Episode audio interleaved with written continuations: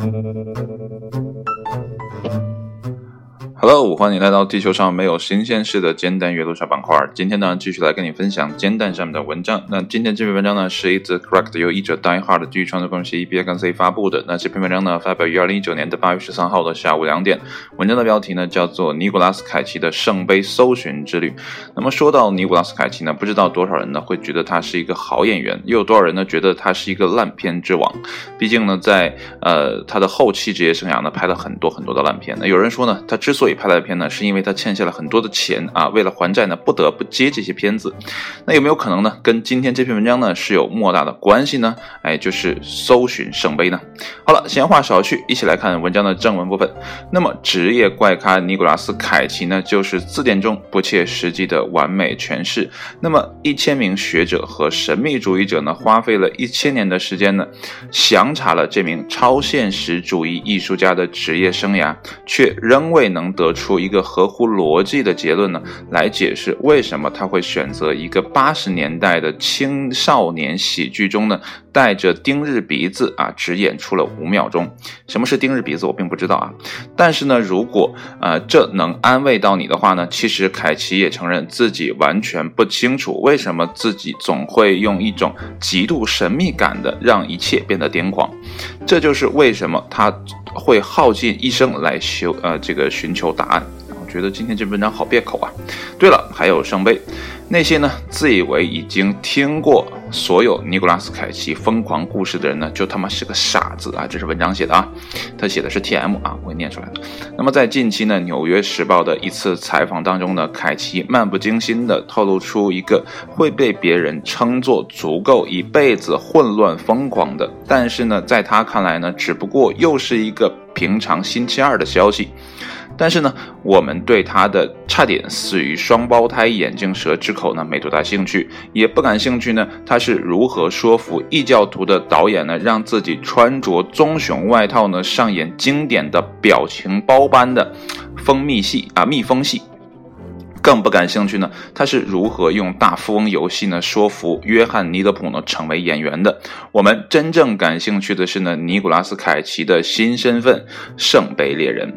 那我们已经聊过了啊，凯奇痴迷于买古董啊，当然了还要买大楼哈啊，导致他以呃这个二十七点六万美元的价格呢买下了一个恐龙骨的化石。和竞拍势力的里奥纳多·迪卡夫里奥呢，以及蒙古国政府呢结仇了啊，呃，因为呢，这个拍下来的呃这个骨头啊，事后呢被证明呢是从蒙古国偷出来的赃物。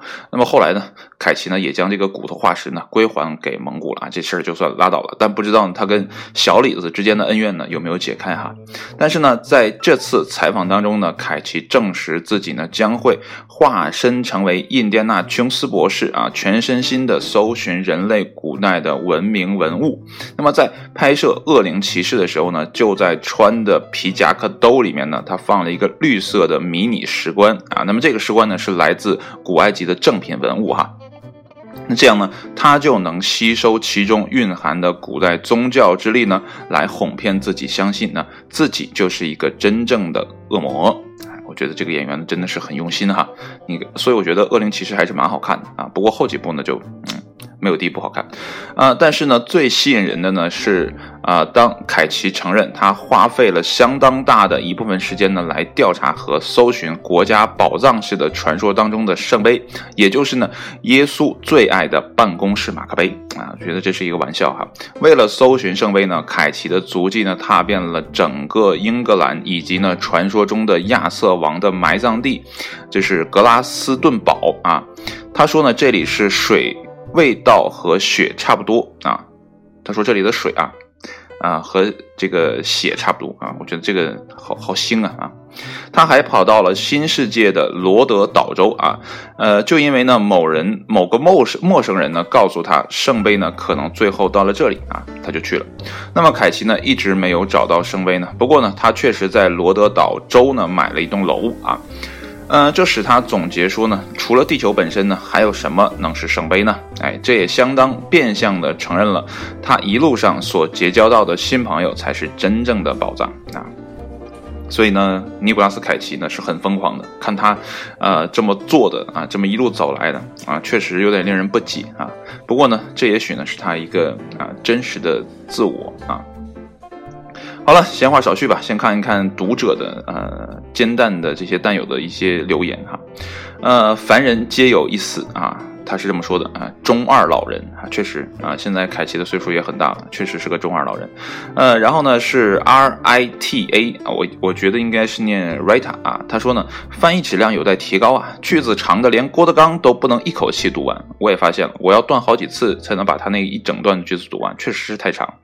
然后呢，My John 啊，他说呢，这是机器翻的吗？啊，我觉得有点像哈，呃，有些地方我真的是读不通，所以我觉得。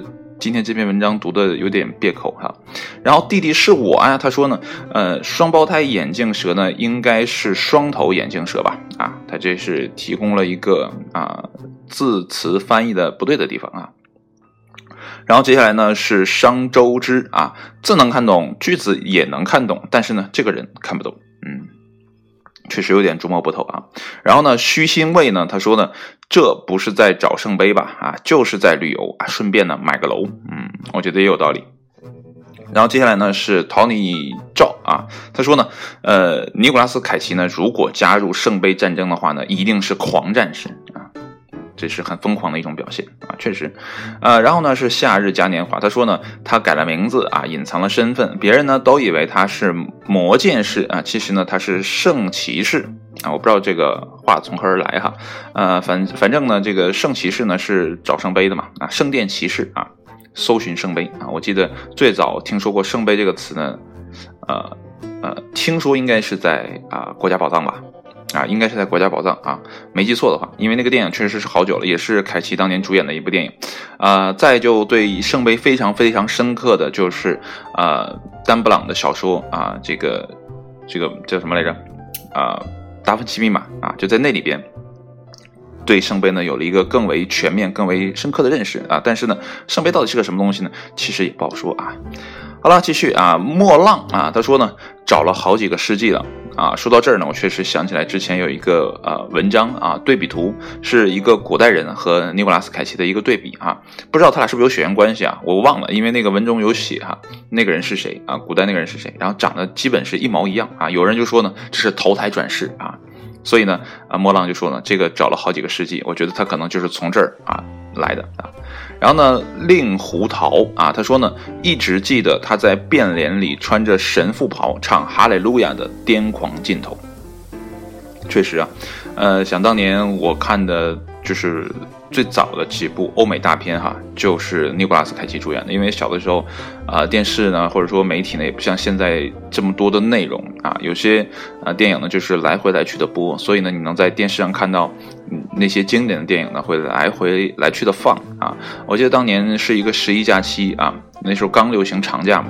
然后这边呢，家里也接上了有线电视啊，然后就开始看电看这些电影啊。然后那我们这边有个影视频道，它就会不断的放好莱坞的电影。然后就放了三部尼古拉斯凯奇的，一部呢就是这个变脸，然后再一部呢是空中监狱啊，还有呢就是勇闯夺命岛。在三部电影当中呢，凯奇的演技呢绝对是非常非常出色的。后来呢，我跟我姐聊天，我姐告诉我这个变脸。啊，呃，里面这个凯奇呢，本来应该是演个好人，他本来就是好人嘛。然后他就跟我讲，那个约翰特拉沃尔塔就是那个坏人那个角色哈。其实呢，他就是本来是坏人那个角色，后来呢是好人那个角色啊。啊，其实呢，他是呃总演坏人的啊，像低俗小说里面啊，就是一个很癫狂的这么一个杀手，对吧？所以呢，约翰特拉沃尔塔呢一直是坏人啊。那尼古拉斯凯奇呢，其实一直是演好人的。但是在这个电影当中呢，李安导演安排他俩互换角色、互换身份。但是你也可以看得出来，尼古拉斯凯凯奇演坏人的时候还是入木三分的。尤其呢是像啊这个令狐桃所说的。啊，唱哈利路亚那种癫狂的镜头，确实是你瞅他，他真的是非常的令人讨厌啊！这是很真实的一个状态啊。然后呢，呃，他在空中监狱里呢演了一个是懦弱的啊，就是一个科研人员啊，这其实也不算是懦弱吧，只是角色设定啊，他要跟啊这个老零零七呢一起去夺命岛，把那些啊炸弹啊什么拆掉。演的也是非常的好啊，非常符合他那个人物的性格。然后呢，再就是空中监狱，你可以，因为我刚开始看的时候都是变脸和啊，勇闯夺命岛，所以呢，你看不出来他身上是有块儿的。但是看到空中监狱的时候，我这个整个人的啊观念就就就被破掉了。就是哎，这个人本来蛮瘦的，然后突然在空中监狱看出他穿着一个啊小背心儿，然后那那一身肌肉，我觉得这是他吗？有点迟疑，有点怀疑啊。但确确实实是他。本色的演出，所以呢，我就特别敬佩这样的演员啊，能在任何戏里面演得特别到位啊，不像呢现在国内的一些演员啊，说是演员，其实都。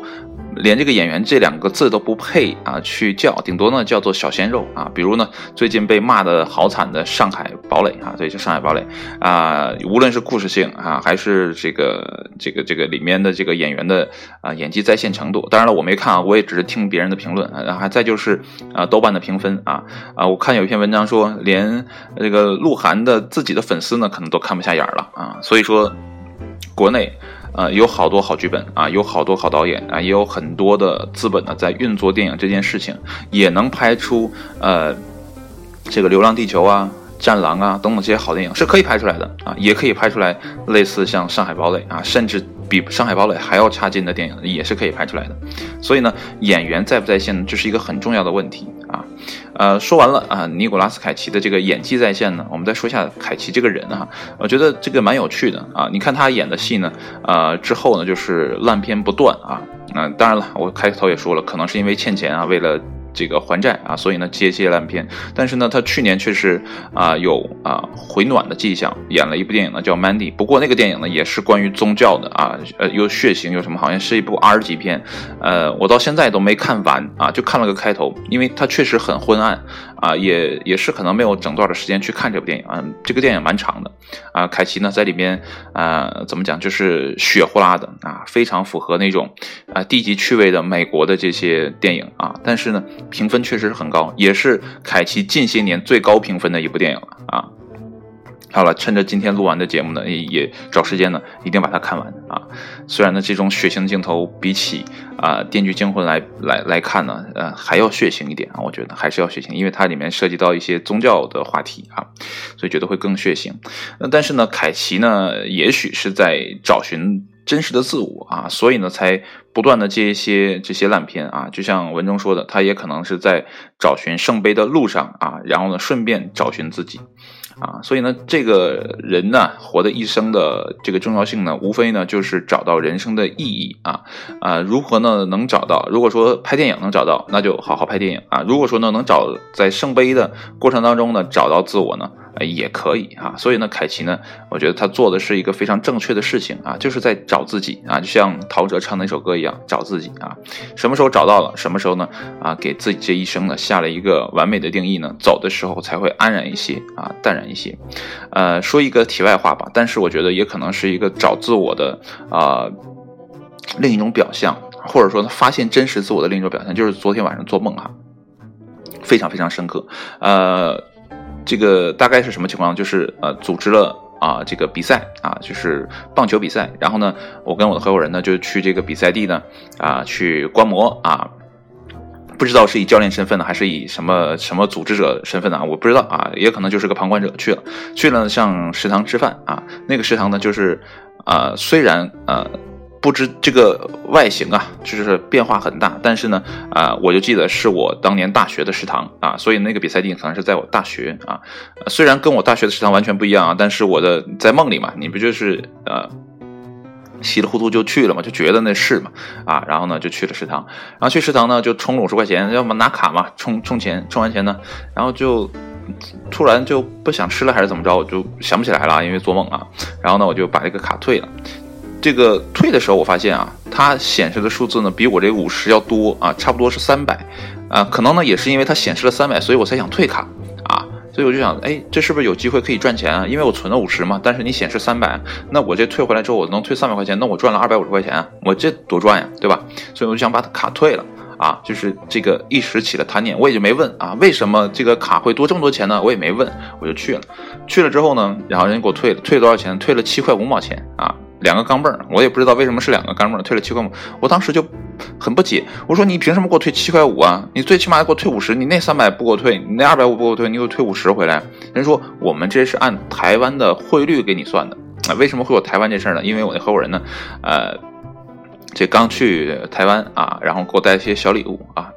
呃，然后呢，他那个有个礼物上面就有一个硬币啊，所以我觉得这个梦呢跟啊这个收到的礼物啊是有关系的啊。然后我就很不解啊，是啊，就算你以台湾的汇率，那你为什么不事先说明呢？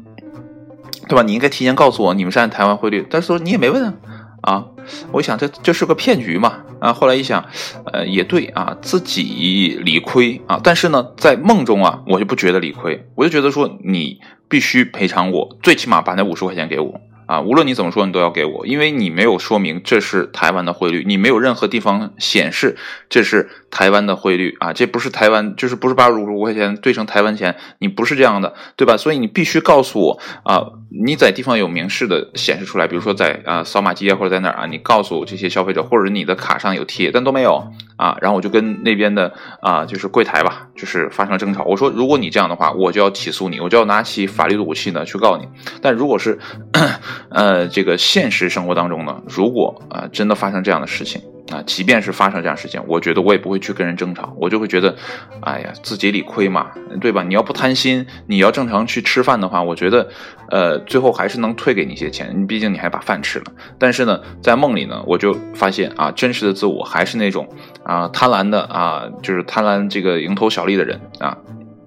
见到机会呢，总想见缝插针的这样的人，所以呢，什么是真实的自己呢？有的时候你也说不好啊，所以呢，你必须在不断的去寻找。啊，呃，为什么在世俗上很多人呢看起来都是个好人，但在私下当中呢，可能这个人就完全理解不了。像凯奇一样啊，呃，你在看他的这个公开场合的这些表现，你觉得他很正常啊，很好的演员，但是在私下里呢，很疯狂的一个圣杯的猎人啊，这个你就联系不到一起去。所以呢，有的时候有道德、有法律的约束呢，这个人再坏呢，其实也坏不到哪里去啊。但是如果抛开了啊这些。